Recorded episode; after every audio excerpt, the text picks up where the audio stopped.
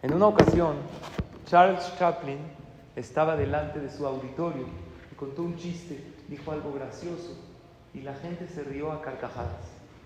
Entonces, esperó a que acabe la risa, volvió a contar exactamente el mismo, el mismo chiste y se rieron menos personas y ahora sí no se rieron tan fuerte.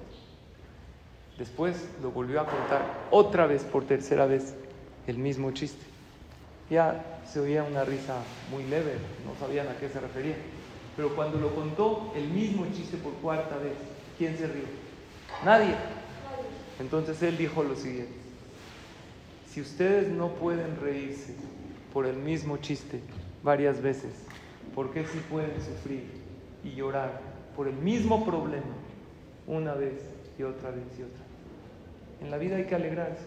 Ya lo sufriste, ya te ocupaste, dale vuelta a la hoja, sigue adelante. La vida es bonita. Hashem nos encomienda vivir contentos. Y la mitzvah de Ibduet Hashem Besimha, de vivir contentos, felices, con fe y con ánimo, no es cuando las cosas están increíbles, cuando todo marcha como uno quiere.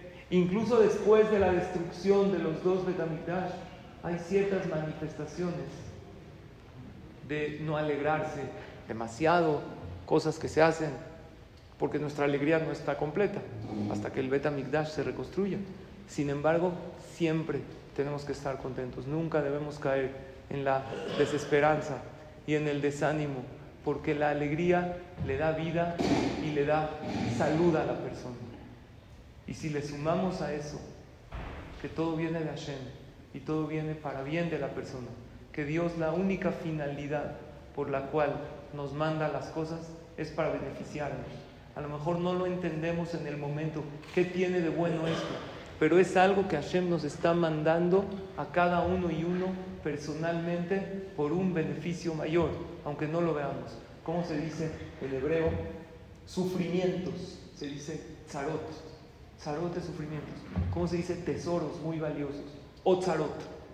Es una palabra parecida con una letra de diferencia. Aleph, zarot o zarot. Dicen los hajamim, detrás de cada zarot hay otzarot. Hay tesoros maravillosos. Nada más que en lugar de verlo como zarot, aumentale una alef. La alef es la que representa Hashem, es la letra que suma uno, es la letra de Ehad. Si detrás de cada tzarot entiendes que está Hashem, que todo lo que quieres para bien de la persona, entonces vas a decir, ok, voy a tratar de resolver el problema, pero no voy a perder mi fe, no voy a perder mi alegría. Tomemos el consejo de Charles Chaplin.